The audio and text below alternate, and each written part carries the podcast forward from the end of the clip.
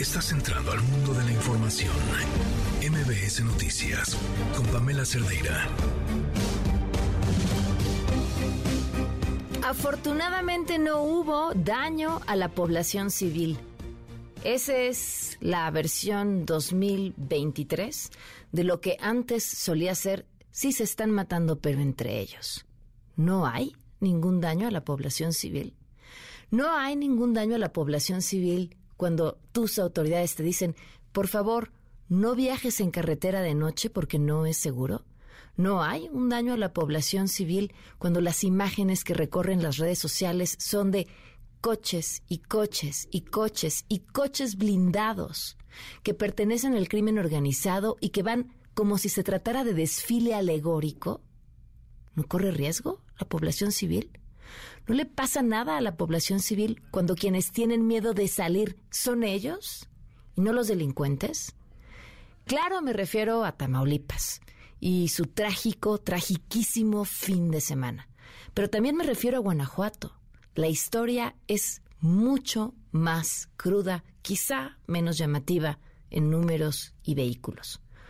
Cuatro mujeres, quienes fueron ejecutadas por un comando que entró a su casa una mujer de 58 años, la abuela, una mujer de 28 años, la madre, y dos niñas, de 7 y 11 años. ¿No le pasa nada a la población civil? Cuando día tras otro hemos visto cómo las autoridades de todos los niveles, ¿eh? con tal de limpiarse el trasero, dicen, ah, es que estaban metidos en malos caminos. Da igual si son estudiantes que iban saliendo de la universidad. Da igual si es una familia que no se paró ante un retén civil. Da igual, porque siempre pueden decir y siempre pueden inventar que eran de los malos. Pero ¿saben qué? Aunque sea entre los malos, nosotros tampoco estamos seguros. Ese cuento des entre ellos y entonces podemos respirar. No se los comprábamos. Este cuento, de gracias a Dios, a la población civil no le pasó nada, tampoco es cierto. No es cierto hoy, ni será cierto mañana. Estamos ante autoridades de todos los niveles rebasadas en sus estrategias de seguridad. Pero salen y les dicen, ya estamos en ello como si eso borrara todo lo que acaba de pasar. Soy Pamela Cerdeira. Comenzamos.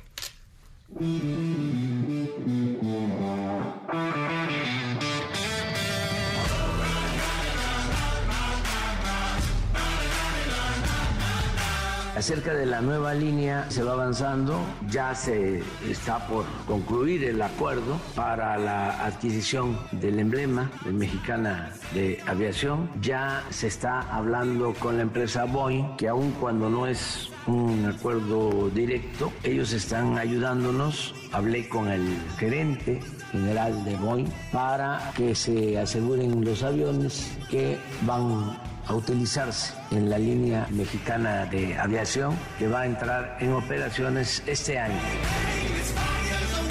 Se está avanzando muy bien, ya se cumplieron todos los requisitos.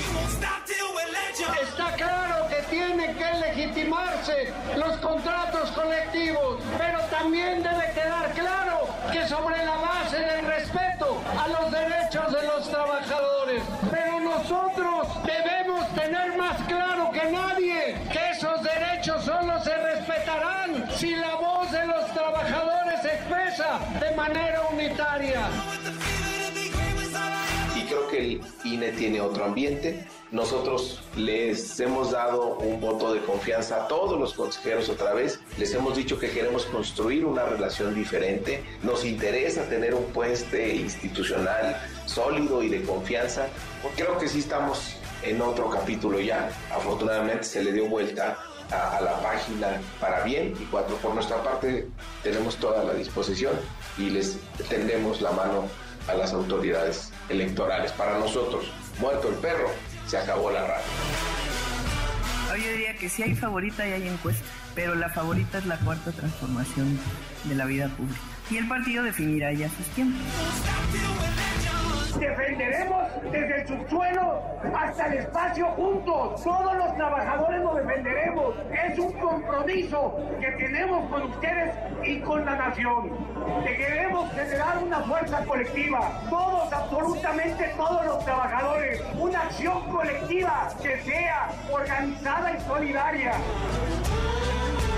El presidente les ha dado instrucciones a través del secretario de gobierno, Adán Augusto López Hernández, de que no nombren a los miembros que hacen falta. El, INAI debe funcionar con siete personas, siete comisionados. En este momento solo hay cuatro porque hay tres que ya se les venció su mandato. Así que, el presidente López Obrador le está dando impunidad a todo su gobierno para que nadie pueda informar, nadie los pueda obligar a informar cómo se está gastando el dinero del pueblo.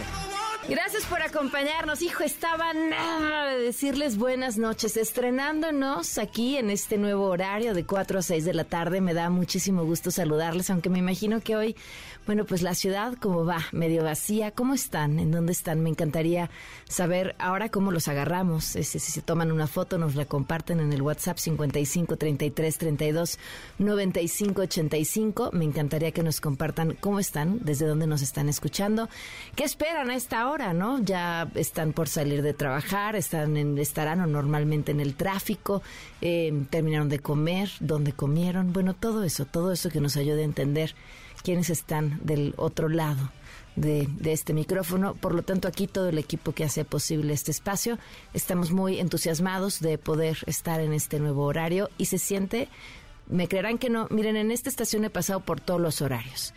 Cambiar de horario se siente como entrar a un cuarto nuevo hace una fiesta, de cuenta que llegas a una fiesta y no conoces a nadie que está ahí y así metes un pie así de, te asomas a ver si ves a alguien conocido y, esperas hacer tu mejor entrada para eh, poderla pasar bien en la fiesta y conversar con las personas, más o menos es así.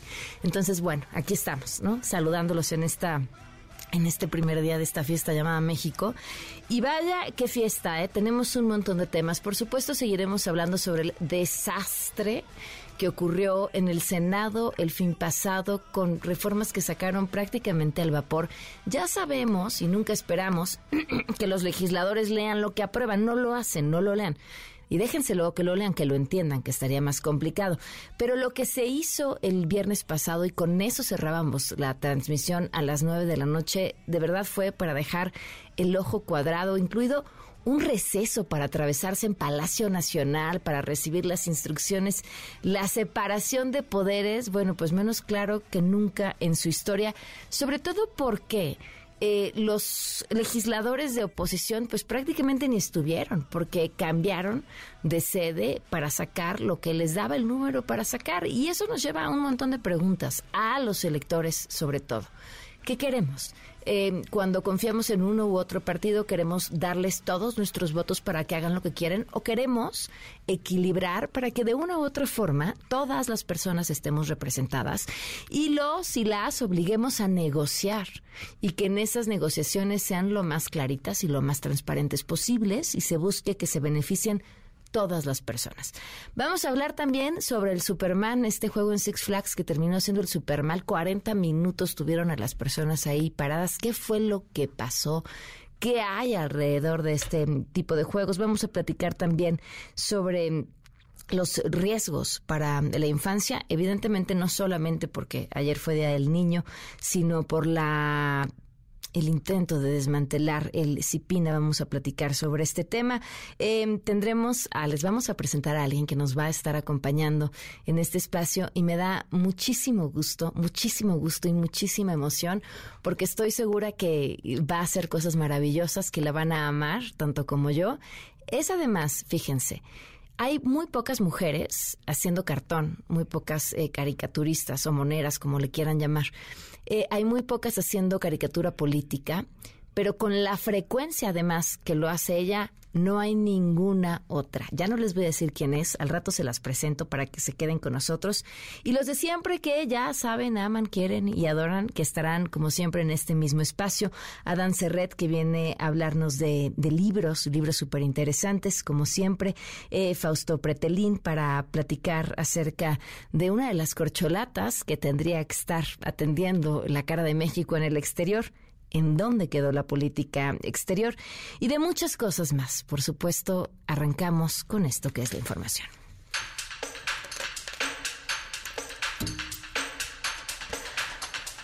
Ayer se dio a conocer ya la vinculación a proceso del titular de migración, Francisco Garduño, por la muerte de los 40 migrantes en, en Ciudad Juárez. Adelante con la información. Josué Serna, corresponsal de MBS Noticias. ¿Cómo estás? Buenas tardes. La primera, buenas tardes a ti y a todo el auditorio. Como lo mencionas, el titular del Instituto Nacional de Migración, Francisco Garduño, fue vinculado al proceso y señaló que permanecerá en el cargo si no se le ordena lo contrario. Durante una extensa audiencia de más de 12 horas el día de ayer domingo, un juez federal resolvió vincularlo a proceso a este funcionario federal de primer nivel. Lo anterior a pesar de que la defensa presentó gran cantidad de pruebas, sin embargo, el juez pues rechazó la gran mayoría de estas pruebas eh, encontrando elementos suficientes para poder vincularlo a proceso. Al salir de los tribunales federales, Garduño indicó que seguirá al frente si no se le ordena lo contrario y permanecerá atento al proceso de reparación del daño a las víctimas. Escuchamos lo que Francisco Garduño nos informó al salir de los tribunales federales la noche de ayer domingo. Ya escucharon ustedes que he vinculado a proceso, el juicio no se termina, sigo yo en la condición constitucional de guardar silencio, no hacer declaraciones en relación al proceso. Entonces me sigo acogiendo a la garantía constitucional y en eso haré. Seguiré trabajando en el Instituto Nacional de Migración mientras no se ordene lo contrario y estaré muy atento a las gestiones para la reparación integral de los daños. Así es, eh, también además el juez dio un plazo de cuatro meses para el cierre de la investigación complementaria y continúa la medida cautelar de firma cada 15 días para Francisco Garduño aquí en Ciudad Juárez tendrá que venir a firmar cada 15 días. Aquí la información, Pamela. Muchísimas gracias, Josué. Buenas tardes. Muy buenas tardes, Pamela. Sigue en su puesto, sigue en su puesto, nada más irá a firmar cada 15 días. Le preguntaron al el presidente esta mañana eso.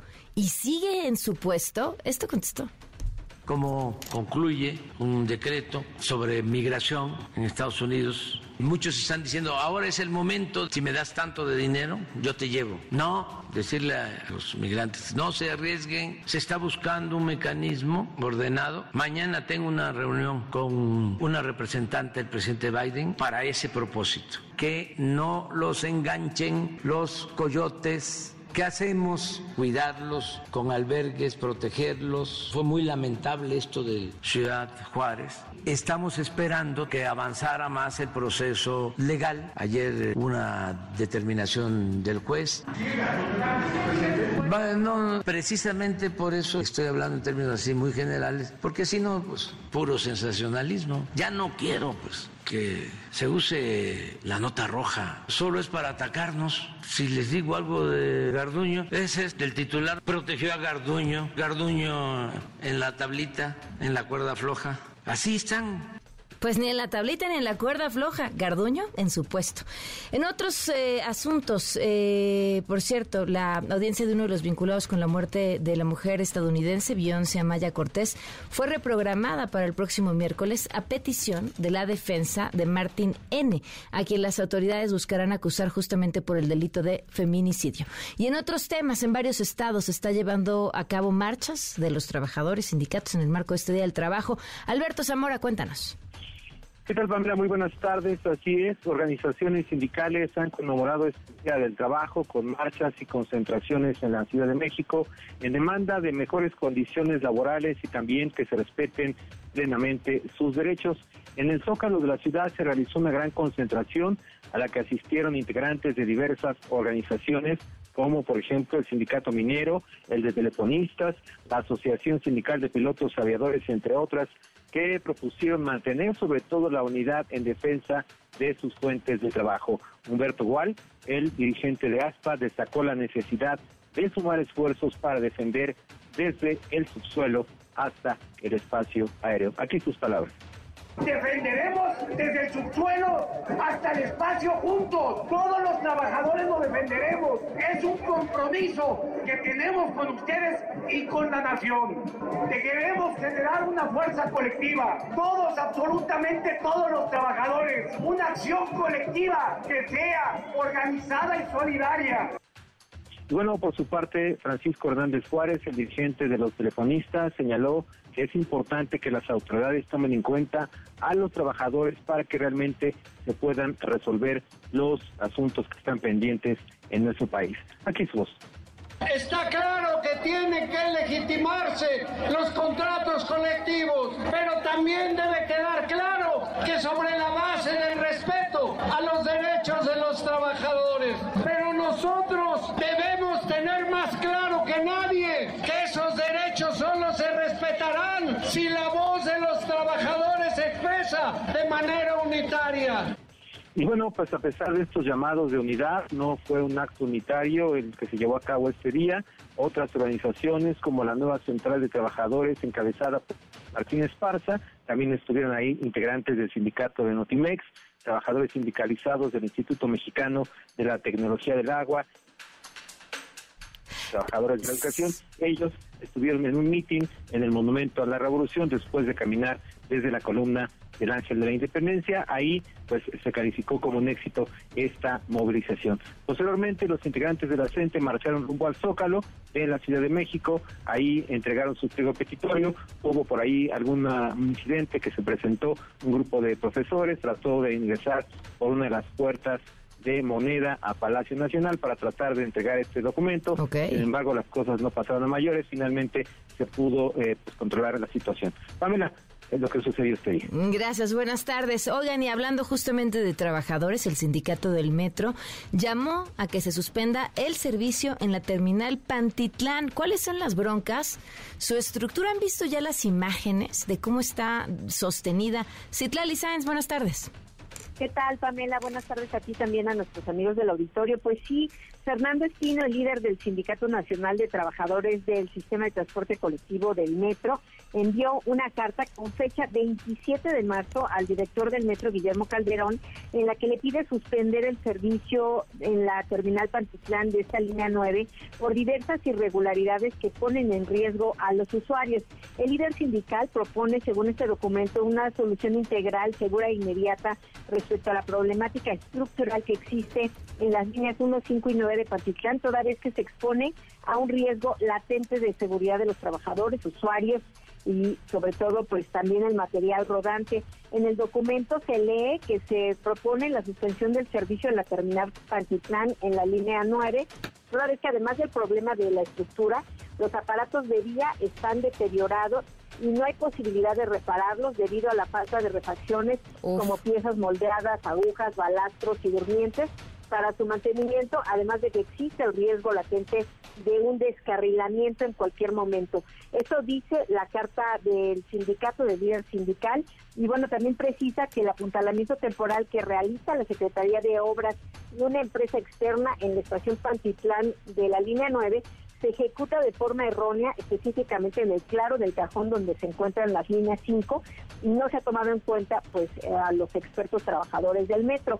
En esta carta, eh, te comento que hay una carta también del 28 de abril, un mes después, que responde el director del metro, Guillermo Calderón, donde reconoce que hay deformaciones que están arreglando, sin embargo, dejan claro que en las condiciones de servicio actual, la estación terminal Pantitlán puede seguir operando, implementándose por parte de la coordinación de vías actividades de inspección y mantenimiento. Además dijo que actualmente la operación de esta línea 9 en maniobra, tanto de llegada como de salida de la terminal Pantitlán, se realiza con restricción de velocidad, esto con el propósito de evitar sensación de, de inseguridad en los usuarios y también daño al material rodante. Y bueno, esta situación reconoce el director del metro, afecta el servicio dado que aumenta el tiempo de este recorrido.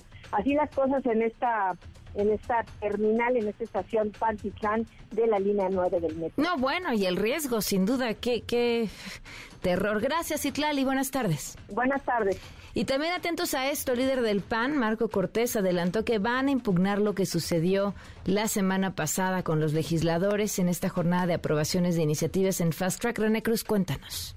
Hola, Pamela, amigos del auditorio, muy buenas tardes. Así es, el dirigente nacional del PAN, Marco Cortés, adelantó que su partido va a impugnar ante la Suprema Corte de Justicia de la Nación lo que calificó como el desasiado proceso legislativo mediante el cual los congresistas de Morena aprobaron en fast track 18 reformas.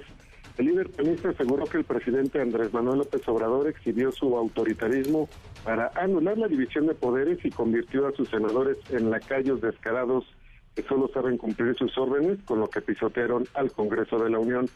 Agregó que una característica de los regímenes autoritarios es reformar las leyes al gusto del dictador, incluso pasando por encima de la Constitución, como se hace en este gobierno.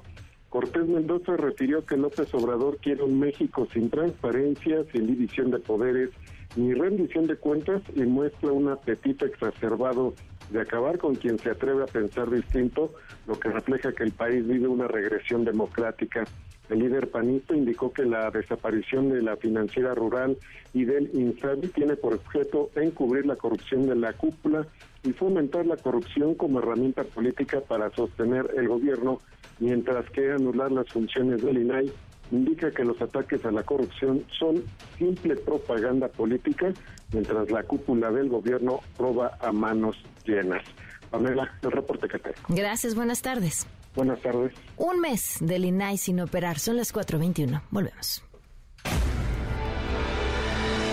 Quédate en MBS Noticias con Pamela Cerdeira. En un momento regresamos. Estás escuchando MBS Noticias con Pamela Cerdeira. Son las 4 de la tarde con 24 minutos. Pues les decíamos que este fin de semana un incidente en esta eh, en este juego mecánico llamado el Superman en Six Flags dejó por 40 minutos a las personas a bordo detenidas y además en la parte más alta. Yo me preguntaba, ¿qué haces 40 minutos ahí? el miedo, ¿no? Porque bueno, finalmente estás en una altura en la que no puedes controlar absolutamente nada, eh, nada. Eh, no, no sabes bien qué está pasando. Por muy seguro que estabas, miedo ya tenías cuando el juego funcionaba bien, o por lo menos una serie de emociones.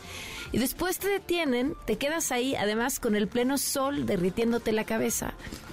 40 minutos en espera de qué es lo que va a suceder.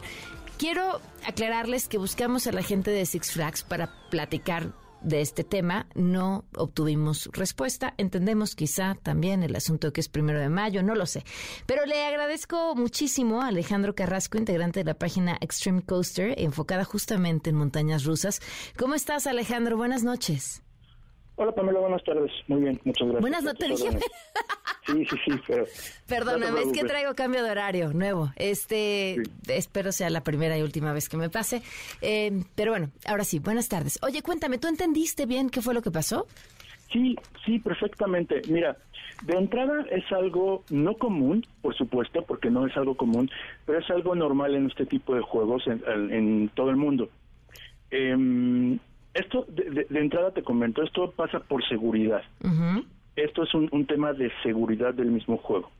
En montañas rusas, como en este caso Superman, que pueden operar con distintos trenes, que en este caso Superman está hecho para que opere con tres trenes al mismo tiempo, a lo largo de su recorrido hay distintos sensores.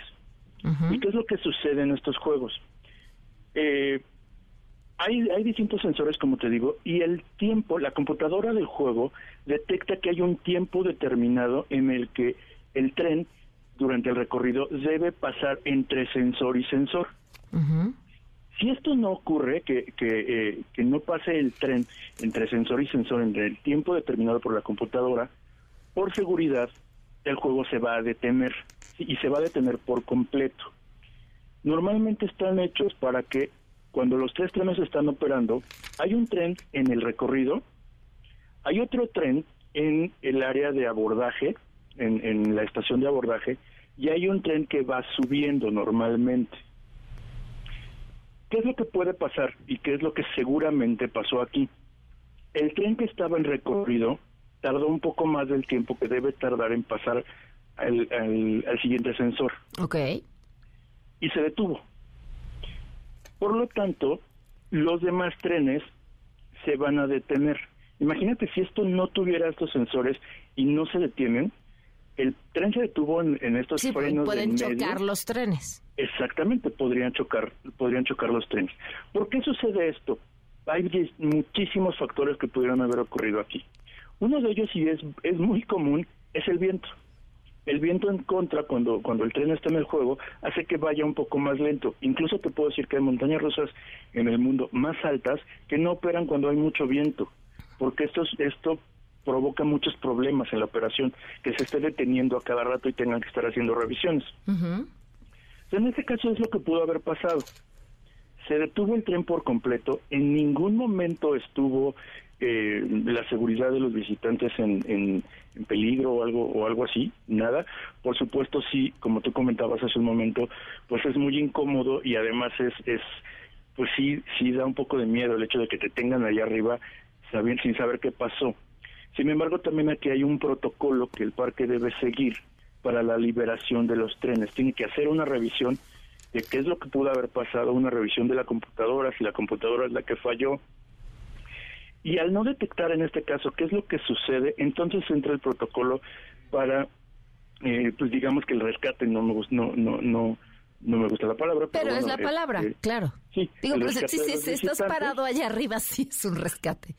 Exactamente, el rescate de los visitantes. Y también hay un protocolo para esto. Si el tren se hubiera detenido a lo mejor, en hay unos frenos que están antes de la subida, si el tren se hubiera detenido ahí, créeme que no hubiera sido tan tardado. Pero el problema también es que se quedó hasta arriba.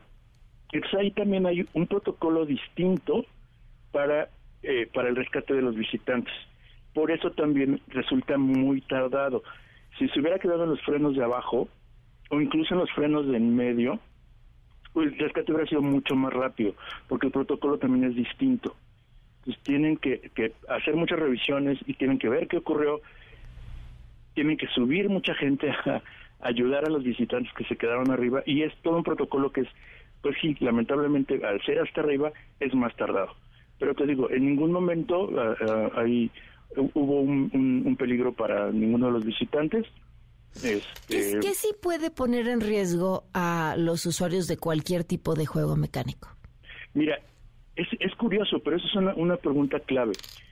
¿Qué puede poner en riesgo que no cumplan las medidas de seguridad que el mismo juego exige? Es, es, bien común que la gente diga, ay, es que le faltan dos centímetros para que pase. No, y, y son dos centímetros. No, esos dos centímetros puede ser de verdad puede ser la diferencia entre la vida y la muerte de una persona en un juego de este tipo. Están hechos todos estos juegos para para que tú eh, eh, estés muy seguro dentro del juego siempre y cuando se respeten todas las medidas de seguridad que el, el mismo juego indica. Pues Alejandro, te agradezco muchísimo que, que, nos acompañes, que nos compartes esta información y pues sí, pues para tranquilidad de quienes visitan estos lugares. Muchísimas gracias. Sí, para, servirte. De hecho, me, comentan unos amigos del grupo que están ahorita en el parque que el juego está plano con normalidad en este momento. Ok, todo Como si nada hubiera pasado, ¿no? Ok, muy bien. Pues muchísimas gracias. Para servirte. Ahora sí que, y gracias por tu reporte, Alejandro. Buenas tardes. Vamos a una pausa. Quédate en MBS Noticias con Pamela Cerdeira. En un momento regresamos. Estás escuchando MBS Noticias con Pamela Cerdeira. Intención, ya lo habíamos platicado en otro horario, de porque viene además en varias, son varias iniciativas que repiten esta intención, de eliminar algunas dependencias cuyas eh, funciones pareciera que se están duplicando. Y en esas cabe lo que se duplique, lo que estorba, lo que incomoda, lo que pueda ahorrarnos una lana, no así lo que sirva, que tendría que ser lo que el eje rector de, una decisión de este tamaño.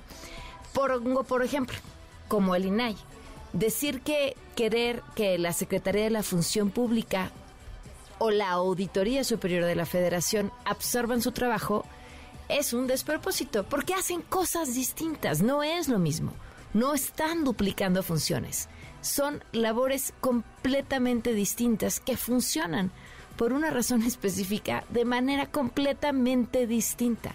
Entonces no, pues yo creo que o es un tema de desconocimiento o una intención de eh, quitar pues una serie de herramientas, llamémosle dientes, a lo mejor no lo poderosos que quisiéramos, que se han ido construyendo gracias a la insistencia de la sociedad civil para quitarle al poder un poquito de eso, del poder. Y ojo, eh, cuando hablo del poder no hablo de este presidente o de este partido, hablo del que estuvo antes y su partido, del que estuvo antes y su partido, de quien quiera que esté en el poder, porque el poder hay que controlarlo, hay que observarlo, hay que vigilarlo y por supuesto también hay que criticarlo. Pero en este tema en específico se trata acerca de la intención de desmantelar el CIPINA.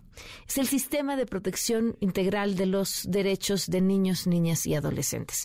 Le agradezco mucho a la doctora Tania Ramírez, directora ejecutiva de la Red por los Derechos de la Infancia en México, que está en la línea. Tania, ¿qué tal? Buenas tardes. Muchas gracias a ti, Pamela, por el espacio y por continuar con esta conversación que fue preocupación muy intensa la semana pasada, pero que siempre es buena oportunidad para hablar de la protección de niñez y adolescencia. ¿Qué es el CIPINA que no haga el DIF? Son de naturalezas totalmente distintas, si ya lo decías. El CIPINA, en tanto sistema, esa es el CIPINA, habla de que no es una institución, sino un sistema que reúne, articula y pone en común el trabajo de muchísimas instituciones. Si hablamos de reclutamiento de niñez y adolescencia por el crimen organizado, pues sienta a la mesa a la Secretaría de Seguridad y Protección Ciudadana, eh, tendría que sentar a la Serena. Este tipo de articulación no lo hace el DIF. El DIF está dedicado a la protección especial, digamos, es decir, una vez que niñas y niños eh, vivieron alguna violación eh, a sus derechos, alguna vulneración, los niños y niñas que no tienen protección familiar, etcétera, es decir, entran al quite cuando algo ya pasó, lo cual no es poco decir, ¿eh? El DIF tiene suficiente chamba y la preocupación viene de que el empacho de poner al CIPIN en el DIF pudiera incluso sobrepasar sus capacidades técnicas y de atención. No, es que partamos por ahí, el, el DIF no podemos decir que está haciendo fantásticamente bien sus labores que está sobrado. Sí, hay un problema con la con la protección especial y efectivamente estamos sobrados y el tipo de cosas que se siguen documentando, por ejemplo, en los albergues infantiles, que en los últimos años hemos registrado eh, chicas y chicos que se escapan, eh, algunos casos de muertes no esclarecidas probablemente por golpes de, personal ahí adentro, nos hace ver que sin lugar a dudas ese es también un área que necesita revisión, el sistema de protección especial. El sistema de protección integral, que es el CIPINA, probablemente también necesite revisiones y es un poco lo que decíamos desde sociedad civil. Si no está funcionando, abrámoslo al análisis, al, a la eh, discusión pública, abrámoslo incluso a la conversación con niños y niñas para ver cómo está funcionando. Pero pensar que la solución está por economías de pesos o por economías de no duplicidad en enviar al órgano rector de la gran política de derechos de niñez a una institución que tiene a su mano eh, tareas de carácter de asistencia y de protección especial, como decíamos, no solo son despropósitos, sino es muy probablemente la muerte del CIPINA. Por eso nuestra preocupación. Se ha dicho, no, no lo vamos a desaparecer, solo lo vamos a cambiar de adscripción. Bueno, pues el tipo de capacidad que tiene hoy el CIPINA en la Secretaría de Gobernación, digamos que es en el núcleo de la gobernanza, lo perdería absolutamente en el DIF. Imagínense que para citar al secretario de Salud, el doctor Alcocer, que yo lo he visto en algunas de las reuniones del CIPINA, pues la persona encargada de esta hipotética unidad administrativa dentro del DIF le tiene que enviar un oficio a su jefa para que ella le envíe un oficio a su jefe y le diga, por favor, siéntase a la mesa a ser coordinado con otras instituciones. Es perder el poder político y el poder técnico de lo que ha construido el, el CIPINA, que además no es que tengamos nostalgia por las instituciones del pasado, de, ¿no? Sino que sí ha logrado, tú lo decías, ser la respuesta a una deuda histórica que tenía nuestro país con el mandato de la Convención de los Derechos de la Niñez y además ha logrado sentar a la mesa a pensar en clave de niñez a instituciones que por décadas pensaron que no les tocaba, precisamente porque esa cultura adultocéntrica instalada en la institucionalidad les hacía pensar que la infancia le toca al DIF. Es el gran cambio de paradigma que viene con la Ley General de Derechos de Niñas, Niños y Adolescentes le ayuda a nuestro país y a sus instituciones a decir, ¿qué crees? Tienes que contar en tu trabajo, en tu presupuesto, en lo que reportas de tus logros, así seas la Comisión Federal de Electricidad, tienes que reportar qué es lo que tú estás haciendo para mejorar las condiciones de vida de la niña. Ahora, y eso Tania, se va al, al DIF, se perdería. Tania, ¿este es la primera, el primer intento por desaparecer el CIPINA o ya había sucedido antes? Ya había algunos y, y, gracias por recordarlo, Pamela, porque cuando recién en esta administración o antes de que entrara eh, con las candidaturas, el actual presidente eh, se comprometió dentro de un, pacto que se hizo en los 10 por la infancia, digamos, de los 10 puntos básicos que tenía que tener la infancia, uno de ellos era fortalecer el sistema de protección con un enfoque de derechos.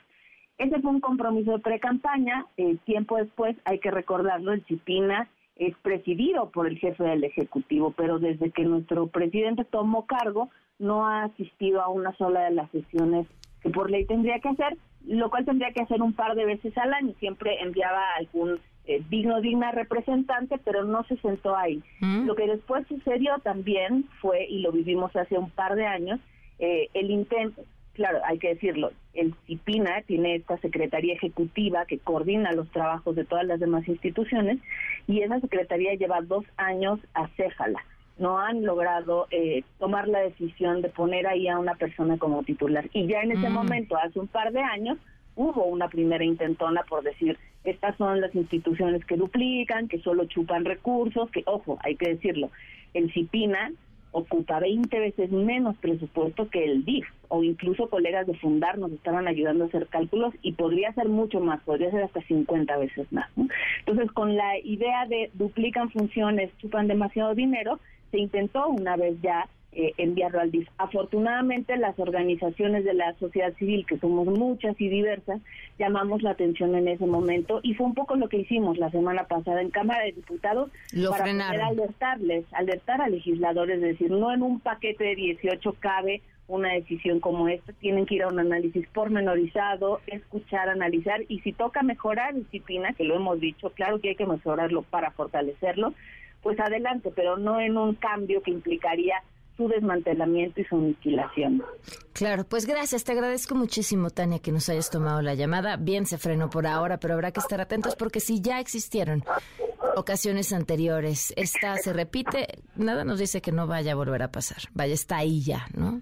Sí, sí, mantengámonos al habla y ojalá esta oportunidad sirva para que las personas también le echen un vistazo a qué es ese sistema de protección, recordar que tenemos que eh, pensar en niñez y adolescencia no solo el 30 de abril y mm. que en este tiempo de aquí al próximo periodo de sesiones, que será en septiembre, pues logremos este reconocimiento y esta preocupación social para que esto no sea una intentona que volvamos a haber pasado el verano. Muchísimas gracias, Tania. Buenas noches. Gracias, Pamela.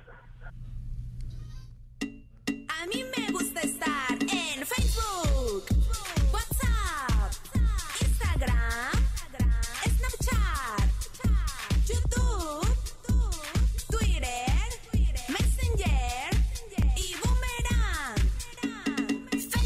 A mí no, al rato les explico por qué. Por cierto, tenemos que hablar de eso. Aquí les ponemos lo último, lo último de lo último de los éxitos musicales del momento para que se pongan al tanto. No, a ver, este espacio llamado, pues el cancelado. ¿Qué está pasando hoy en las redes y quién es el cancelado del día? Porque todos los días hay alguien. Pues esta historia que comenzó con un tuit de Carlos Buburrón. Eh, él publica, eh, por supuesto, en el marco del concierto de Rosalía en el Zócalo de la Ciudad de México, impresionante ojo, eh, lo que lo que voy a decir es, estoy leyendo lo que dice el tweet, el tweet no es cierto, o sea, esto que él está publicando no es cierto. Al finalizar su concierto en el Zócalo, Rosalía llamó al voto masivo por Morena en el 2024. No permitamos que regrese el régimen de privilegios y saqueo, expresó la cantante española conmovida. Era un tuit eso, un tuit de broma. Pero ¿qué pasó? Pues que muchas personas cayeron. Eh, incluso eh, Pedro Ferriz, hijo, eh, retuiteó, eh, cuestionó qué opinaban de que una extranjera, el 33, o sea, ya todo el mundo enloquecido, notas en medios de comunicación explicando por qué el tuit era, no era verdadero, eh, explicaciones, eh, bueno, chistes, por supuesto, de todo lo que podría haber dicho Rosalía en ese concierto que no se dijo, explicaciones en TikTok como esta.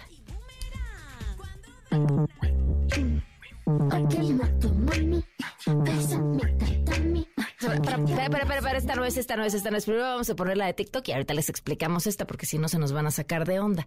Eh, este era, les decía, les cedió pues para un montón de chistes de lo que podría haber dicho Rosalía. Rosalía detiene el concierto a la mitad para decir que votemos por Claudia Sheinbaum. Realmente esta ciudad es preciosa y muchas gracias. Y la que no vote por Claudia Sheinbaum, pues queso. Que soporte. ¿Cómo estáis? Idéntica a la voz de Sin duda. Nosotros nos quedamos preguntándonos si en efecto había o no un, eh, una intención subliminal de jalar el voto, las preferencias hacia una corcholata en esto que es la pre-pre-pre campaña. Así que como somos pues de la generación de los 90 y crecimos con las canciones que escuchabas al revés tenían mensajes subliminales, escuchamos una canción de Rosalía al revés y encontramos esto. También es broma, ¿eh?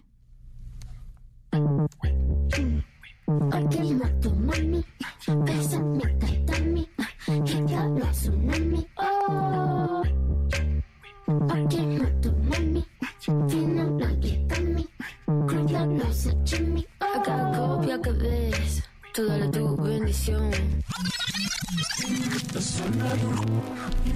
Ella es Claudia. Vota por Claudia. Vota. Ella es Claudia. Ella es Moto Claudia. Obedece. Obedece. Vota por Morena. Obedece. Oigan, yo no, no sé, este, a, a mí me, me parece cada vez que escucho la música de la Motomami, que la estoy escuchando al revés, no le entiendo na- nada. No sé si es un tema ya de la edad que uno, ¿eh? ¿Qué dijo? Me, me cuesta mucho trabajo. Y ahorita que pasabas esta primera parte de la canción bien, en su sentido correcto, decía, no, se me hace que ella es la versión subliminal, porque sigo sin comprenderla. Son las 4 con 47. Quédate en MBS Noticias con Pamela Cerdeira. En un momento regresamos. Estás escuchando MBS Noticias con Pamela Cerdeira. Son las 4 con 50 minutos. Eh, les decía que a mí me gustaban las redes, pero no me gustaban las redes, o al menos no en estos últimos días. Eh, es, les leo lo que publiqué este fin de semana, el 29 de abril, en todas mis redes sociales y explico las razones de por qué. De aquí hasta el 18 de mayo no estaré publicando absolutamente nada, ni siquiera información que tenga que ver con lo que sucede en este programa u otros espacios, nada, nada, nada, nada, nada. Como es de su conocimiento, voy a moderar el segundo debate entre las candidatas por la gubernatura del Estado de México y hay en torno a este tema tres consideraciones importantes. La primera, los y las electores, los y las electoras son lo más importante. Por eso, garantizar un ejercicio imparcial en el que se puedan escuchar a las candidatas y crear un espacio libre para el debate de las ideas es clave.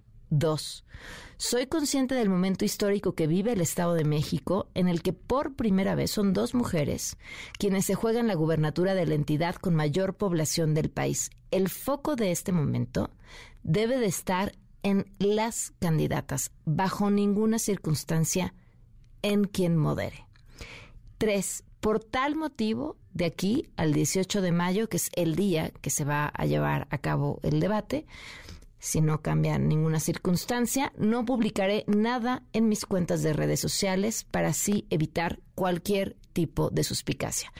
Que brillen las candidatas, sus propuestas y la democracia, porque este es un momento clave en la historia del Estado de México, del país y también de la historia de las mujeres. Pero aquí de lunes a viernes, de 4 a 6 de la tarde. Nos seguiremos escuchando. Mientras tanto, en mis espacios digitales hacemos este silencio que además bien me vendrá para preparar el debate. Son las 4.52. Un oasis dentro del información.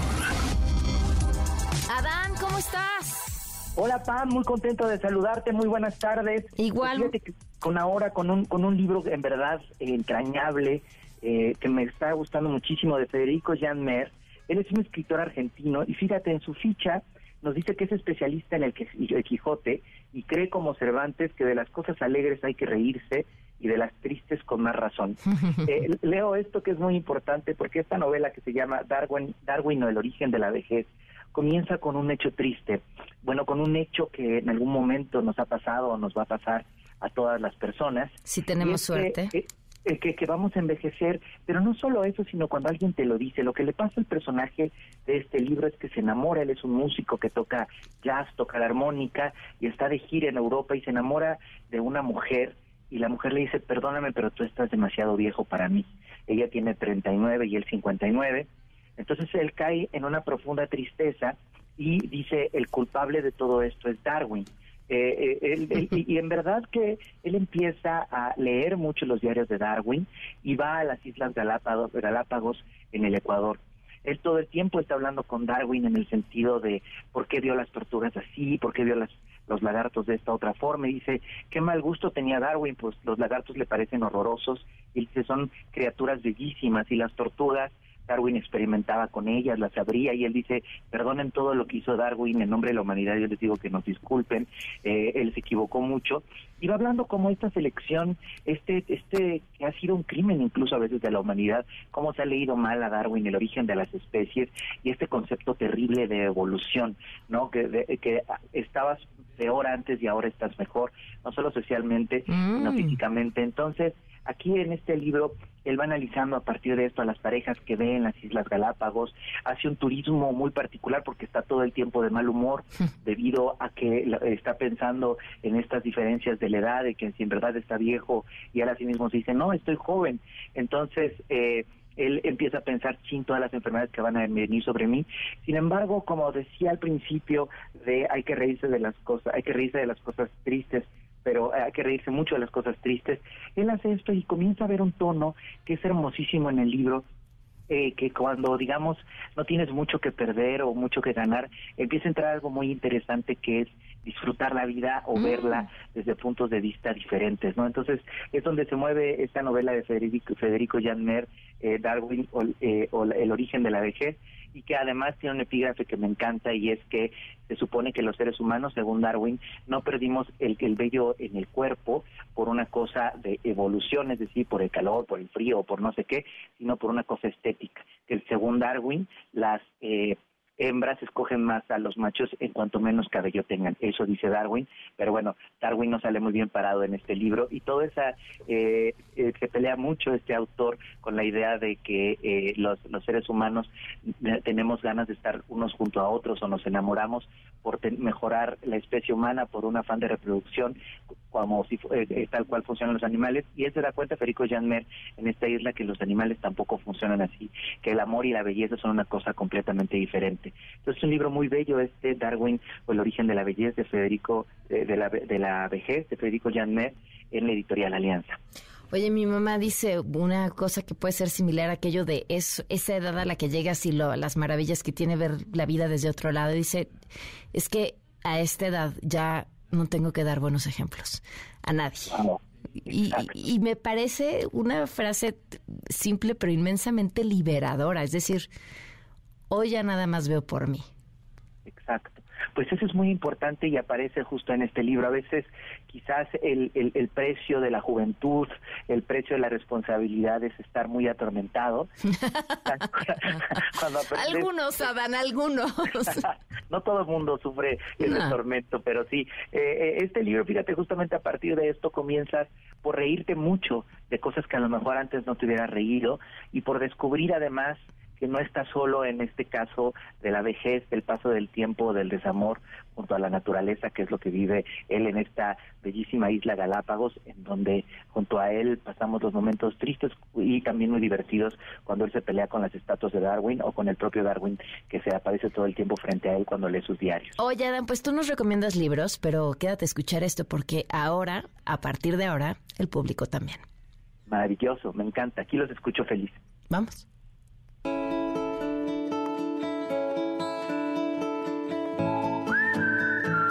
Hay un libro que se llama El médico. Hay, hay un libro que se llama y me encanta, se llama Las semillas del sembrador. Son los que más me gustan, entre otros. Pues yo recomiendo El infinito en un junco, eh, la invención de los libros en el mundo antiguo de Irene Vallejo. Creo que es un libro muy bueno sobre la historia de los libros a lo largo del tiempo. Y bueno, es el que estoy leyendo actualmente y creo que es un buen libro. Yo les recomiendo un libro que se llama Orgullo y Prejuicio. Esta fue publicada por primera vez el 28 de enero de 1813. Es una obra anónima de Jane Austen. Es una de las primeras eh, comedias románticas de la historia de la novela. Hay una frase muy importante, la cual dice, es una verdad mundialmente reconocida que un hombre soltero poseedor de una gran fortuna necesita una esposa. Se los recomiendo, en serio, está muy bueno. Por cierto, también hay película. Adán, ¿algo que comentar sobre alguna de estas recomendaciones? Uy, pues todas me encantaron. Orgullo y Prejuicio, precisamente ese inicio que leyó me parece hermoso. El infinito en un junco es un fenómeno porque además es un libro sobre libros y es un bestseller. Eh, aprendes de lo mejor quizás que haya hecho la humanidad de los libros y también El médico sin duda es una novela entrañable. Me encanta que recomienden libros y cómo eh, todos estamos cerca de la literatura y a todos los libros nos tocan. Me encantaron estas recomendaciones. Abrazo, Dan, muchas gracias. Buenas tardes. Abrazote, Pam, muy buenas tardes. ah, safe. Vamos a una pausa. Quédate en MBS Noticias con Pamela Cerdeira. En un momento regresamos. Estás escuchando MBS Noticias con Pamela Cerdeira.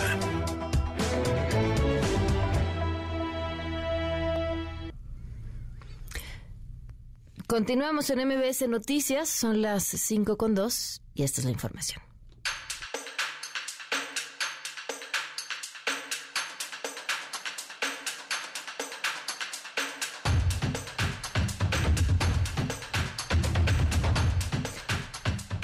Pues arrancábamos con esto que les platicaba en un inicio, lo que sucedió en Tamaulipas, un fin de semana complicado de mucha violencia, eh, presuntamente por disputas entre el crimen organizado, diferentes grupos del crimen organizado. José Alfredo Lisiaga, cuéntanos, buenas tardes. Muy buenas tardes, Pamela. Buenas tardes, la auditorio. Efectivamente, como lo comento, fue un intenso fin de semana en Tamaulipas, principalmente en la frontera norte, y es que se registraron enfrentamientos y bloqueos en al menos cinco municipios de esta región del estado. Ayer, ayer domingo, precisamente, estos enfrentamientos dejaron un saldo de, de cuando menos dos pistoleros muertos y el aseguramiento de vehículos, incluso con blindaje artesanal, reportó la Secretaría de Seguridad Pública del Estado. En un comunicado informó que a las 6.30 horas de ayer se detectó un convoy de vehículos con civiles armados procedentes de Matamoros con rumbo hacia San Fernando. Es el video que ha circulado eh, profusamente en el país, donde al- alrededor de 25 camionetas son las que integraban este convoy. Por eso se activó el Código Rojo solicitando apoyo a Sedena, Marina y Guardia Nacional, así como a la Fiscalía General de la República y la Fiscalía General de Justicia del Estado. Te comento, Pamela, que los infractores eh, de la ley eh, fueron detectados en inmediaciones del ejido Francisco Villa en San Fernando y en la cabecera municipal de Cruillas, de acuerdo a lo que informa la Secretaría de Seguridad Pública Estatal. Las fuerzas especiales de la Guardia Estatal repelieron un par de agresiones en territorio de San Fernando. Ahí fallecieron dos presuntos agresores y lograron asegurar armamento, cargadores, municiones y seis vehículos. También eh, se presentaron cuatro bloqueos en Matamoros y uno en el acceso a Reynosa, los cuales fueron retirados por la fuerza pública. También en la entrada al municipio de Méndez, un vehículo se atravesó en la carretera y sus tripulantes efectuaron disparos con armas de fuego. El reporte de seguridad pública estatal indica que en Cruillas se localizó una camioneta abandonada con impactos de arma de fuego. Por su parte, la comandancia de la octava zona militar informó también que elementos del octavo regimiento de caballería motorizada en Matamoros lograron asegurar seis vehículos, dos de estos con blindaje artesanal. También aseguraron armas, cargadores, cartuchos y ponchallantas. Esta mañana el gobernador Américo Villarreal Anaya fue entrevistado cuando eh, participaba en el desfile del Día del Trabajo en el sur del estado, concretamente en el municipio de Altamira. Ahí dijo que, bueno, que la, la entidad está en calma y defendió el trabajo del secretario de Seguridad Pública, el general en retiro, Sergio Chávez García. Escuchemos las palabras del gobernador. Yo creo que está trabajando bien. Si en algún momento dado consideran que el advertir a la sociedad, como fue en el caso de Matamoros o en esta comisión que se activó el código rojo, es hacer mucho este, protagonismo o tener mucha difusión, mientras que no se afecte o minimicemos los riesgos de la población civil, lo seguiremos haciendo. Bueno, y te comento también, Pamela, por otra parte, que ya casi 24 horas ha durado el incendio de pipas y contenedores de combustible ocurrido ayer también domingo por la tarde en la compañía Guro, ubicada en Matamoros, en la carretera que lleva hacia Reynosa. Hasta ahora se reporta que tres pipas han sido consumidas en su totalidad, mientras el fuego permanece porque se extendió a más contenedores. Estos hechos ocurrieron en el ejido Las Rusias. Es la información, Pamela, desde Tamaulipas. A ver, eh, José Alfredo, dos preguntas. ¿Cuánta, hay más, o sea, cuántas pipas más hay ahí con posibilidad de iniciar a incendiarse también? Eh, de acuerdo a lo que han comentado eh, los eh, trabajadores de la compañía, ya fueron aún eh, fueron resguardadas, las que había ya fueron retiradas del lugar, pero alcanzó al menos otros tres contenedores. Ahora, Tres contenedores. ¿esto no estuvo relacionado con los eventos de la delincuencia organizada? No, no, no, no. Fue un No, accidente. eh, Este, este, exactamente, había un trasvase de combustible y este eh, trasvase de combustible mal operado eh, se generó este incendio que a la vez pues, fue se fue extendiendo eh, con las pipas que estaban a un lado. Entonces hay tres pipas consumidas y ahí eh, alcanzó unos contenedores, por eso no se ha podido eh, quedar en su totalidad eh, pues apagado este incendio. José Alfredo, no tiene, sí. no tiene que ver con la otra información. ¿En qué consiste declarar el código rojo para la población? ¿Cuáles son las instrucciones? Bueno, eh, de acuerdo, eh, ha sido eh, pues un poco extraño es- este código rojo, el- no hubo una alerta en sí. Eh, se- eh, pienso que lo que quiere decir el secretario eh, de Seguridad, el gobernador, que cuando se activa el código rojo y en este comunicado de la Secretaría de Seguridad Pública es el llamamiento eh, a extremar precauciones y a eh, que se refuerce la, la operatividad junto con la federación, en este caso pidieron el apoyo de Sedena, de Marina, Guardia Nacional y también la Fiscalía General de la República, la FGR, y es que eh, si tú pudiste apreciar este video es impresionante cómo es un desfile de un convoy de al menos 20, 25 vehículos, camionetas que, que, que transitan por esta carretera, es territorio de San Fernando, ahí es la conocida como Y, es una bifurcación que va de Ciudad Victoria a Matamoros o a Reynosa, es el kilómetro 202 aproximadamente, viniendo desde eh, Victoria hacia el norte, son 200 kilómetros los que se avanzan, y ahí en esa bifurcación a la derecha, bueno, si te sigues derecho es hacia Matamoros, y si tomas hacia la izquierda es hacia Reynosa, ahí es donde, eh, bueno, ahí eh, se aprecian este desfile de vehículos, este convoy de camionetas son más de 20 camionetas este y obviamente cada una pues con al menos cuatro criminales armados arriba. José Alfredo, muchísimas gracias.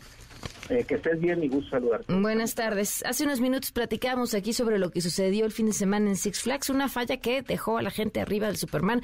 40 minutos platicamos con Alejandro Carrasco sobre este tema. La computadora del juego detecta que hay un tiempo determinado en el que el tren durante el recorrido debe pasar entre sensor y sensor. Si esto no ocurre, que, que, eh, que no pase el tren entre sensor y sensor en el tiempo determinado por la computadora, por seguridad el juego se va a detener y se va a detener por completo. Normalmente están hechos para que cuando los tres trenes están operando, hay un tren en el recorrido, hay otro tren en el área de abordaje, en, en la estación de abordaje, y hay un tren que va subiendo normalmente. ¿Qué es lo que puede pasar y qué es lo que seguramente pasó aquí? El tren que estaba en recorrido tardó un poco más del tiempo que debe tardar en pasar al- al siguiente sensor y se detuvo. Por lo tanto, los demás trenes se van a detener. Imagínate si esto no tuviera estos sensores y no se detienen, podrían chocar los trenes. En todos los equipos eh, de, periodismo hay siempre un reportero o una reportera que se avienta así sobre la bomba para aventarse las notas más difíciles, darle seguimiento a la información más complicada y traernos toda la información. Rocío Méndez es ella. ¿Cómo estuvo la mañanera, Rocío? Buenas tardes. ¿Qué tal, Pamela? Muy buenas tardes. En principio, el presidente Andrés Manuel López Obrador fue cuestionado sobre la política migratoria, pero también sobre la situación de Francisco Carduño, a un titular del Instituto Nacional de Migración ya vinculado a proceso por los hechos en una estación migratoria en Ciudad Juárez, Chihuahua. Vamos a escuchar. Como concluye un decreto sobre migración en Estados Unidos. Muchos están diciendo, ahora es el momento, si me das tanto de dinero, yo te llevo. No, decirle a los migrantes, no se arriesguen, se está buscando un mecanismo ordenado. Mañana tengo una reunión con una representante del presidente Biden para ese propósito, que no los enganchen los coyotes ¿Qué hacemos? Cuidarlos con albergues, protegerlos. Fue muy lamentable esto de Ciudad Juárez. Estamos esperando que avanzara más el proceso legal. Ayer una determinación del juez. Bueno, precisamente por eso estoy hablando en términos así muy generales, porque si no, pues puro sensacionalismo. Ya no quiero, pues que se use la nota roja. Solo es para atacarnos. Si les digo algo de Garduño, ese es del titular. Protegió a Garduño. Garduño en la tablita, en la cuerda floja. Así están. Por otra parte, Pamela, al subrayar que ya se obtuvo el permiso para volar a Estados Unidos desde el Aeropuerto Internacional Felipe Ángeles y que ya se están trasladando más aerolíneas para el transporte de carga desde este punto, también que continúa la construcción de vías de comunicación para acceder a la nueva terminal aérea en el Valle de México, el presidente López Obrador habló de la recuperación de la categoría 1 en seguridad aérea. Se está avanzando muy bien, ya se cumplieron todos los requisitos. Es el reporte al momento, Pamela. Gracias, Rocío. Muy buenas tardes. Buenas tardes. Pues sí, así de clara fue la información. Les decía lo del INAI. Hoy se cumple un mes, un mes de que el Pleno del INAI no puede operar porque se quedaron sin pues personas suficientes para poder trabajar en el Pleno. ¿Qué es lo que pasó? Bueno, pues recordemos que el Senado faltaban dos. El Senado nombró a estos dos y el presidente vetó el nombramiento. El presidente tiene facultad para vetar ese nombramiento dos veces. Lo vetó. Los senadores no solo no se pusieron de acuerdo para nombrar a otros dos, sino que además se le acabó el periodo a uno. Entonces, ya con esos tres faltantes, el INAI, el pleno del INAI, no puede sesionar porque le faltan tres comisionados.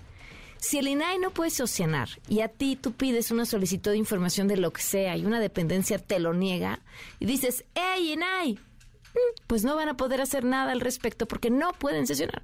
Y no pueden sesionar porque los senadores decidieron no ponerse de acuerdo. Esa es una de tantas de las que se están viviendo. Y retomando el asunto de la eh, falla estructural en la terminal Pantitlán en el, en el metro capitalino, eh, ya comentábamos sobre esta carta del Sindicato de Trabajadores del Metro. Ya hubo respuesta por parte de las autoridades locales. ¿Qué dicen, Adrián Jiménez? ¿Qué tal? Buenas tardes, también el auditorio. Así es, luego de que el sindicato del metro ya lo decías tú, alertara en esta misiva enviada al director del organismo, Guillermo Calderón, sobre un posible descarrilamiento en la estación Patitlán de la línea 9 y recomendara el cierre para atender esta problemática relacionada con los desniveles en las traves, la Secretaría de Obras y Servicio descartó un problema grave. El titular de la dependencia, Jesús Esteba, quien hizo un recorrido de supervisión por las obras de la línea 12, explicó que la colocación de barras sobre la estructura de la línea 9 fue resultado de un estudio minucioso en el que intervinieron especialistas en la materia. El funcionario detalló que esas barras metálicas de color naranja que se ven como refuerzos en esta estructura y sirven dijo sirven para monitorear si existen desplazamientos debido a los hundimientos de la zona que implique pues una intervención mayor. Vamos a escuchar sus palabras. En su momento se revisaría, pero obviamente ahorita no hay información que nos diga ya hay que este, cerrar y fíjense que están, en- seríamos los primeros en, hacerlo, ¿no? Obviamente se hizo con mucho cuidado, se hicieron muchos estudios para determinar que esto aumentaba el factor de seguridad de la propia ménsula, pero no se está esperando que a que falle la ménsula. No, si se desplazara una trave sobre otra, podría concentrar un poco más esfuerzos y esta ménsula lo toma. Eso es todo lo que se, se hizo. Por eso vamos a estar dando seguimiento a los desplazamientos que puedan presentarse.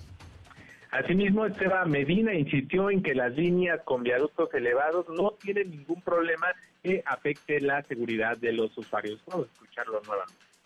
no se observa ninguna estructura que tenga una condición de alto riesgo. En su momento, el Colegio de Ingenieros también, cuando eh, sucede el evento de aquí de línea 12, se pide la inspección de todas las, el resto de las líneas y se hace una inspección ocular donde se determina que no hay nada con grado A, que sería un grado de emergencia, ¿no? De urgencia o de alto riesgo, sino que hay atenciones de algunos neoprenos, algunos puntos que había que resolver, pero no había mayor riesgo y por eso pues siguen operando. El secretario de Obras detalló que se explicará a los trabajadores sindicalizados del metro estos trabajos que efectuaron en la estación Patitlán y cómo con base en distintos estudios se determinó que no hay un riesgo como el que señalan. Pamela, auditorio, la información que... Híjole, o sea, prácticamente estamos entre versiones encontrados. Ellos que dicen que ya aseguraron que no, que lo están haciendo todo bien, y los trabajadores del metro que dicen que eso no es correcto, que no han escuchado a los trabajadores y que, y que no se está dando solución. Vaya, pues en medio la gente, ¿no? Así es, Pamela, en medio la gente que hay que recordar que ellos fueron los usuarios los que denunciaron a través de redes sociales mediante fotografías, algunos videos, pues cómo se observa este desnivel ahí en los cajones de la Sí. línea 9, en la línea en la estación Patitlán y pues cómo si es eh, pues genera cierto temor por el desnivel tan pronunciado que se observa. Claro, pues bueno, gracias Adrián, buenas tardes. Buenas tardes. Pues sí, cómo no, y porque la historia ya la conocemos, y porque si pasa algo, entonces a quién le van a echar la culpa. Entonces ahora vamos a llamar a alguien que nos haga un estudio, y si no nos gusta el estudio, tampoco nos va a gustar. Y sin embargo, insisto, quienes, quienes la pagan, pues son los ciudadanos. En Estados Unidos, la defensa de Trump llamó a anular el juicio en su contra por el caso de la escritora Jane Carroll. Te escuchamos con la información. Juan Alberto Vázquez, ¿qué tal? Buenas tardes. Buenas tardes, Pamela. Pues finalmente le fue rechazada a Pacotina, al abogado de Donald Trump de Pacotina, le fue rechazada esta moción que ingresó ayer por la noche, en la cual pedía, pues sí, que el juicio terminara, desechar el juicio. Y esto porque no se le permite acosar apropiadamente a la demandante con injustas y perjudiciales reglas. Él está reclamando eso dijo que se le permitió al abogado de la parte acusadora pues extenderse en este intento de explicar eh, durante dos días cómo había sucedido esta presunta violación, pero que a ellos realmente se les ha estado cortando y se les ha estado, bueno, pues eh, permitiendo muy poco en el caso de la protección, pues mucho a la demandante. Así es que, bueno, finalmente, tras de ser rechazada esa moción, pues la, el contrainterrogatorio aplicado por Caputina a Carol continuó la mañana de hoy, había iniciado el jueves con esta concentración que hicieron, eh, sobre todo para que le contara cómo estuvo esto del vestidor, detalles de cómo ella tampoco se acordaba de la fecha, algo que le parecía muy raro al abogado de Trump. Decía, como un evento tan importante en su vida no sabe ni siquiera la fecha en la cual sucedió. Y hoy el interrogatorio, bueno, pues ya pasó de esta parte del vestidor, de esta parte de la tienda, sobre todo el contexto de lo que ella hizo después.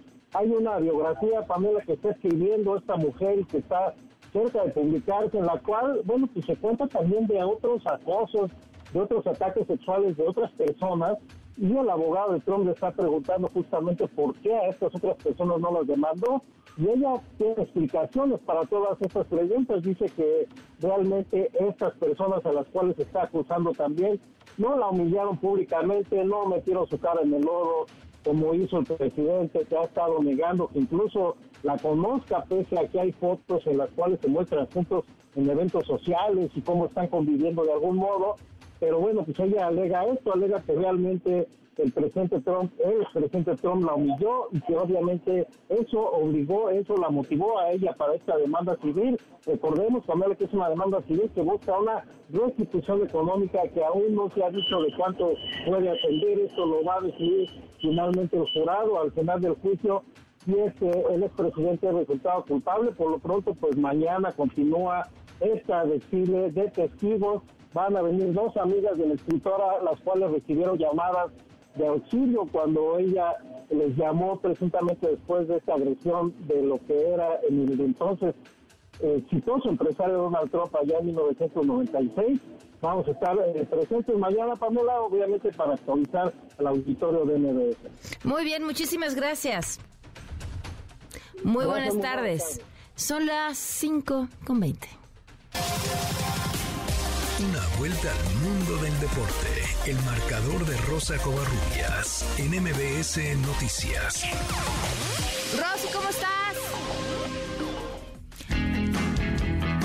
Hola, Rosy. ¿Cómo estás? Buenas tardes. Arrancamos mayo con un nuevo horario y buenas noticias porque ayer por la mañana gran carrera de Sergio Checo Pérez, quien largó tercero en el Gran Premio de Bakú y se llevó la carrera superando a su compañero de escudería Max Verstappen y por supuesto al Ferrari del monegasco Charles Leclerc. Sexta victoria en su carrera para Checo Pérez, la segunda en esta temporada. Hay que recordar que en marzo ganó en Arabia Saudita, así que Checo solamente se pone a seis puntos de distancia de Max Verstappen en el Campeonato Mundial de Pilotos. Y seguimos con buenas noticias porque hay otra plaza para México rumbo a los Juegos Olímpicos de París 2024. El mexicano Gerardo Ulloa se coronó en el Campeonato Panamericano de Ciclismo de Montaña en Brasil para firmar el boleto a París. Con esta acción, Ulloa, el medallista panamericano en 2019, sumó su segundo boleto a Juegos Olímpicos. Ahora, el próximo año, buscará redimirse de lo hecho en Tokio 2020, donde terminó en el vigésimo tercer puesto. Nada más señalar que esta plaza va a ser asignada al Comité Olímpico. La Federación Mexicana de Ciclismo determinará en alguna eliminatoria si Ulloa o algún otro ciclista, bueno, pues accede a Juegos Olímpicos, pero seguramente será Gerardo Ulloa el que vaya a París. Él se une a la maratonista Citlali Moscote, la marchista Legna González y por supuesto al nadador Miguel de Lara como los atletas mexicanos que han obtenido ya el boleto a Juegos Olímpicos. Y ahora sí vamos con las acciones de la Liga MX. Lo platicábamos el viernes. Pumas tendría que haber pues, eh, aprovechado la oportunidad de estar arriba. Finalmente no pudo contra Monterrey. Cae 4 por 1. Y bueno, Puebla goleó 5 por 2 al equipo de Tijuana y con ese resultado los de la franja se meten al repechaje. San Luis que empató sin goles ante Atlas también estará en estos partidos que definirán a los últimos cuatro que vayan directamente a la liguilla. Chivas goleó 4 por 1 a Mazatlán. Cruz Azul derrotó 3 a 2 a Santos. Toluca venció 3 por 0 a Necaxa. Pachuca le ganó al Querétaro 1 por 0. Y bueno, finalmente León derrota 3 por 0 al conjunto de Tigres. ¿Quiénes son los cuatro que avanzan de manera directa? Monterrey, América, Chivas y Toluca. Mientras que al repechaje, bueno, pues se fueron los siguientes y quedó definido así. Pachuca estará enfrentándose a Santos Laguna. Pachuca culminó en el quinto puesto. León contra Atlético de San Luis. Tigres contra el equipo de Puebla y Cruz Azul ante Atlas. Cabe señalar que el repechaje, bueno, pues se juega a partido único, así que bueno, pues seguramente sábado y domingo estaremos viendo estos partidos. Por cierto, Henry Martin se coronó eh, como el campeón de goleo en este clausura 2023. 14 dianas. Desde 2017 en la Liga MX no había un mexicano como el mejor goleador del torneo. Fue Alan Pulido, en ese entonces con Chivas, que bueno, pues eh, se coronó con 12 tantos. Pami, si te parece, bueno, preparamos una, una serie especial con el único, el único mexicano que hasta el momento va a ir al Mundial de Australia y Nueva Zelanda. Se trata de Ignacio Quintana y esta es parte de su historia. El Mundial Femenil de Fútbol 2023 a realizarse en Australia y Nueva Zelanda del 20 de julio al 20 de agosto tendrá representación mexicana. Se trata de Ignacio Quintana, quien con 32 años llevará a la selección panameña a su primer Mundial femenino.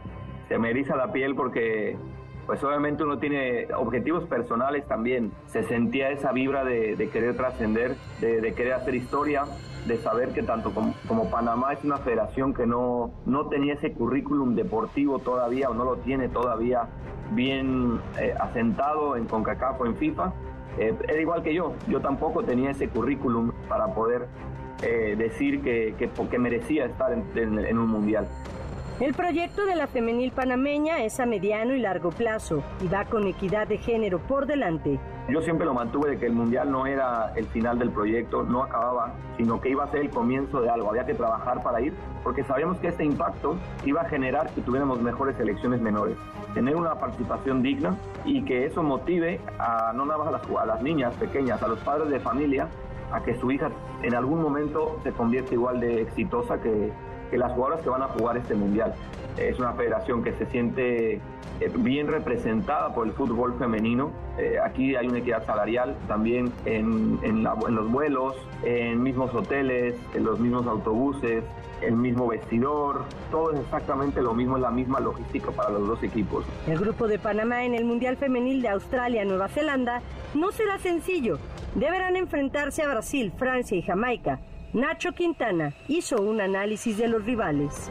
Mira, algo que culturalmente tratamos de cambiar dentro del vestidor es eliminar ese, papel de víctima. No podemos tampoco engañarnos y decir que, podemos estamos obligados a, ganarle a Brasil, inclusive pongo a Jamaica, eh, tampoco, ni a Francia, no somos favoritos en ninguno de los tres partidos, por más que a Jamaica lo conocemos. Todos los grupos son complicados. Son mucho Brasil y Francia por lo que son en el ámbito del fútbol. Creo que aquí en el femenino hay una ventaja que como mínimo hay tres favoritos por grupo. Y al cuarto, como a nosotros, nos tocará pelear por, por tratar de hacer un buen papel y, por qué no pensar en alguna sorpresa. Será el próximo 24 de julio cuando Panamá haga su debut mundialista frente a la verde amarela. Pam, la información deportiva. Feliz lunes. Gracias, Rosy. Damos una pausa. Quédate en MBS Noticias con Pamela Cerdeira. En un momento regresamos. Estás escuchando MBS Noticias con Pamela Cerdeira. Son las 5 con 29 minutos, seguimos en MBS Noticias. Por cierto, gracias por sus mensajes. Un saludo a toda la comunidad de Telegram. Nos, me encuentran así como comunidad Pam Cerdeira. Pam Cerdeira Comunidad en Telegram. Y ahí, a diferencia de lo que sucede con otros medios, en donde generalmente ustedes se agregan, nada más les están mandando contenido, en esta comunidad no funciona así. Estamos todos, estamos intercambiando, estamos conversando, estamos recomendándonos libros, estamos platicando, estamos resolviendo dudas, estamos conectados todo el tiempo, al igual que en el WhatsApp 55 33 32 95 85 y en las redes sociales me encuentran pero pues no van a encontrar nada ahorita porque de aquí al Día del Debate del Estado de México no voy a publicar absolutamente nada en mis redes sociales. En otros temas, una buena noticia y me además me llena muchísimo de emoción presentarla, les cuento. Siempre he creído que las personas que se dedican a hacer cartón, moneros, eh, que hacen caricaturas, son de una inteligencia superior. Y es que miren, se requieren varios talentos. Primero, una gran capacidad de síntesis. Poner en una sola imagen toda una idea completa. Dos, una gran capacidad de crítica, además de pues un amplio bagaje cultural, ¿no? Hay que estar informado, hay que leer, hay que conocer de muchas cosas para poder llegar a esa crítica y después sintetizarla en poquitísimas palabras, a veces incluso sin palabras, en una sola imagen. Tres, el humor. El, humor es señal también de una inteligencia superior. La capacidad para hacer reír a otras personas es una cualidad que no todos tienen. Y además de estas tres, de estas tres, dibujan bonito, o sea, por si les faltara algún talento. ¿Cómo, ¿Cómo trasladar de estas habilidades de la caricatura, del cartón político a la radio? Será el reto que nos ponemos a partir del día de hoy.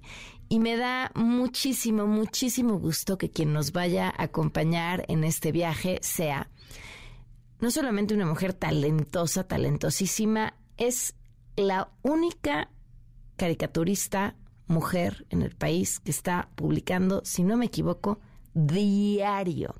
Porque además hay muy pocas. Y ella está ahí, es filosa, brutal, talentosa y ahora también la vamos a tener en esta versión radiofónica. Ele Figueroa, ¿cómo estás, Ele? Hola, Pam. Buenas tardes a ti y a todo tu auditorio. Es un gusto estar aquí con ustedes. Oye, pues bienvenida. Muchas gracias, Pam. Este, cuéntanos un poquito, Ele, para que la gente te pueda conocer y se dediquen a buscar además en redes sociales em, lo que haces. ¿Por qué, ¿Por qué decidiste dedicarte a esto? Bueno, pues a mí me gusta la, la caricatura política, me gusta dibujar desde pequeña, me gusta hacer caricatura y pues ver las cosas desde, desde diferentes puntos de vista, eh, entre ellos este, el humor. Algunos dirían que el chisme es mi pasión y de cierta forma sí, ¿no? Pues sí, eh, además que es chisme con los que hacen, con los que trabajan con nuestros impuestos, ¿no? Es, chisme de los que usan nuestra lana. Sí, sí, sí. La caricatura es eh, la caricatura política es un trabajo de tiempo completo, entonces todo el día estoy consumiendo, ¿no? Igual que me imagino que ustedes. Eh, veo alguna nota que me llama la atención, busco en otras fuentes, comparo, analizo, escucho y leo diferentes voces y plumas, tanto del oficialismo como de aquellos que son críticos con el gobierno, y trato de tener un panorama amplio y a partir de ahí formar mi opinión y plasmar la caricatura, ¿no? Finalmente. ¿Qué es lo más difícil en este proceso cuando estás diciendo de qué, de qué vas a dibujar? Eh, eh, yo creo que es encontrarle el, humor en, a veces en la, tragedia, ¿no? Claro. Eh, y bueno, de la caricatura en sí, lo que todavía a veces nos falla y pueden verlo en Claudia Sheinbaum, en mi Claudia Sheinbaum, es el parecido, ¿no? Todavía tengo ahí algunos, algunas dificultades. ¿Es la que más trabajo te ha costado? Creo que sí, sí creo que sí. pero ahí voy, ¿no? Como tú decías de tiempo completo, entonces eh, a partir de estar haciéndolo diariamente, pues creo que he mejorado bastante. y, y, pues el personaje es lo más complicado dentro de la caricatura, ¿no? Ele, pues tus redes sociales para que puedan conocerte, acercarte, acercarse a tu trabajo y saber a quién van a estar escuchando en este espacio esta hora. Ok, en Twitter, L Figueroa, y en Instagram me encuentran como L.Figueroa. Perfecto, pues L, qué gusto, de verdad. Muchísimas gracias y bienvenida. Muchas gracias, Pam. Un fuerte abrazo, L. Figueroa, búsquenla, de verdad es genial y talentosísima. Son las 5 con 34.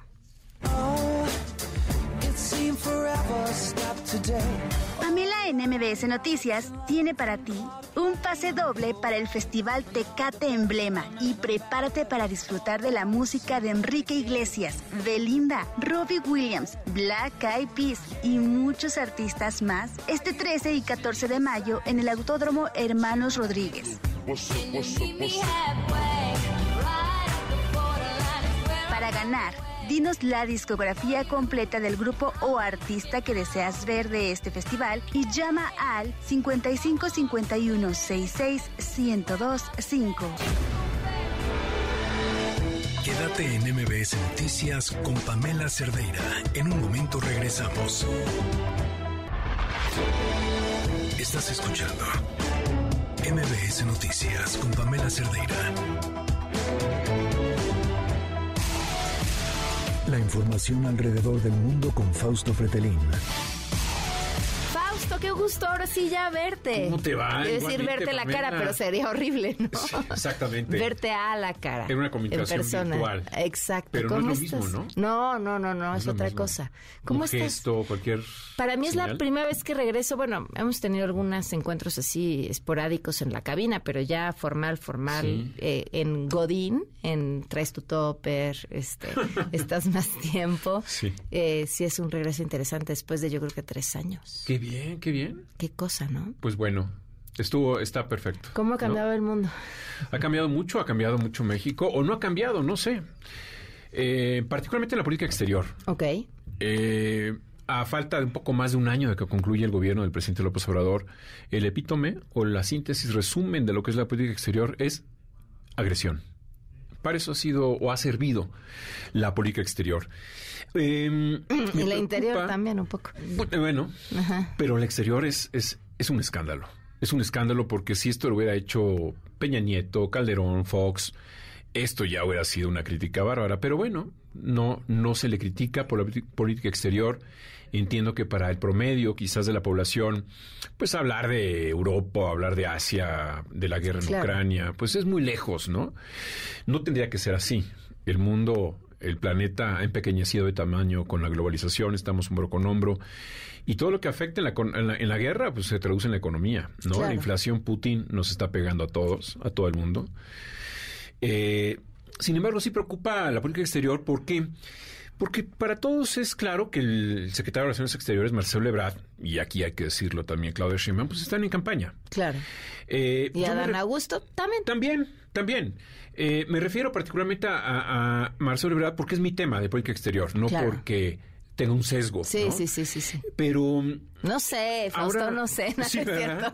No, de eso escribo. en realidad, es cierto. me he dedicado a eso en los últimos 20 años de mi vida. Escribí sobre política internacional. Eh, Te estoy molestando, lo sé. Oye, pero, no, a ver, a ver. Este, además hay que anotar que, además de ser el secretario de Relaciones Exteriores, es el el que compra pipas, el que trae vacunas, el que el que eh, todos los asuntos donde haya alguien a quien meter. El que va al mundial, bueno, a Qatar a saludar a, a, a, Milotinovich, al ex senador de México. Tenga o no que ver con un tema de relaciones exteriores, es el que pone. Sí.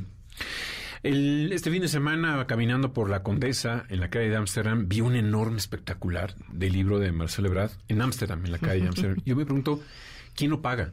Mm. ¿La editorial? De su libro. Bueno, su libro es el vehículo para hacer la campaña. Sabemos todos que no es... Eh, Como las portadas de las revistas en las que salen. No es un escritor, no es un escritor. Ahora, si lo quiere hacer y dedicarse a la escritura, bienvenido. Pero la pregunta es, el costo oportunidad en términos económicos, es decir, lo que estamos dejando de ganar en política exterior lo estamos perdiendo a través de estas inversiones fuertísimas que no sabemos de dónde viene ese dinero.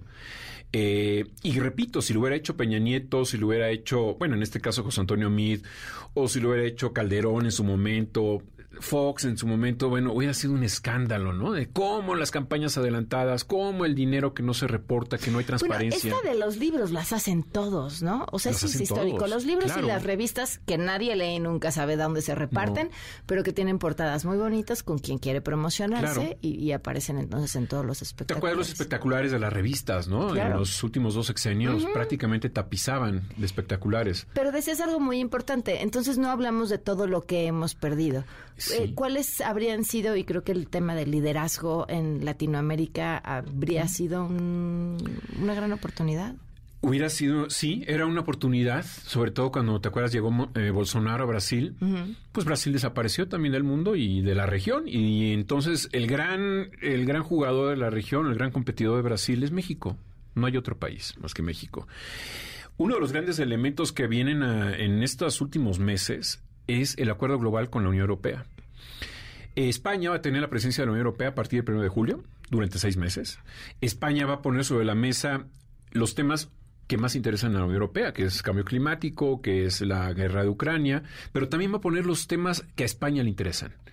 Y también le interesa el acuerdo global.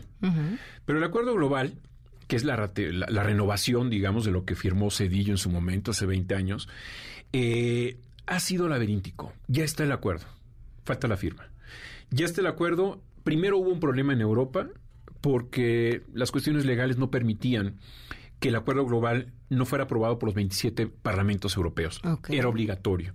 Se les ocurrió, en algún momento dado, partirlo en tres y decir, bueno, la parte comercial no necesita la aprobación de los parlamentos. Si los parlamentos lo aprueban, esto duraría uno, dos, tres, cinco, siete años, no sé cuánto, en aprobarse. Entonces dijeron a México, bueno, aprobemos el, acuerdo comercial. Llegó a la oficina de la Cancillería y obviamente, bueno, no sé si obviamente, pero el señor Marcelo Ebrard no quiso firmarlo. Dijo, ¿van los tres temas, inversión, política y, y comercio, o no van? Entonces le explican, él hace un poco de, a ver, ¿qué, qué podemos hacer? Y los europeos dijeron, bueno, vamos a sacar entonces la parte comercial, vamos a firmar o vamos a negociar un acuerdo comercial. Bueno, ya vámonos a echar un café. Sí, exactamente. Vamos a firmar un acuerdo comercial y no le hagamos caso al acuerdo global. ¿Sí? Un acuerdo comercial que tenga las mismas características que el acuerdo global. Ok. ¿No? Entonces lo convencieron. Y Marcelo Ebrard dijo adelante. Pero sorpresa, ese acuerdo comercial pasó a la mesa de la Secretaría de Economía cuando hubo el cambio de Tatiana Cloutier. Entonces, acuérdate que en la cultura mexicana, en la burocracia, los que llegan siempre son más listos que los que se van. Claro. Los que llegan no, los que llegan no son corruptos y los que se van sí. Entonces, bajo esta idea, ahí está el acuerdo. Ahí está el acuerdo y no, no se ha movido, no, no sé si se va a firmar. Pero lo que sí sé es que si no se firma en el 2023, 2024 va a estar en chino que se firme, porque hay elecciones en México y elecciones parlamentarias en Europa. ¿Qué beneficios eh, representa ese acuerdo para México? Beneficios, imagínate, para el sureste mexicano, más inversiones, más facilidad de integración. Eh, tienen capítulos sobre temas tecnológicos, capítulos que se reactivan o se renuevan del acuerdo comercial pasado de hace 20 años. Eh, el tema de compras públicas gubernamentales que no estaban incluidas en el acuerdo global o no están incluidas en el, viejo acuerdo global. Y eso es una oportunidad. España es la puerta para México a Europa. España es el país fundamental, el socio natural de México en Europa. Y bueno, el presidente López Obrador lo eligió para pelearse. Sí, lo agarró de su punching bag. Desde el día 2, porque el día 1 recibió a Pedro Sánchez, el presidente de España. El día 2 ya se enojó por lo de la carta. Vino Iberdrola, vinieron lo de Felipe Calderón, que si estaba en el consejo, bla, bla, bla. Total, se le ocurre una palabra que no existe en la diplomacia, que es la pausa. Supuestamente estamos en pausa.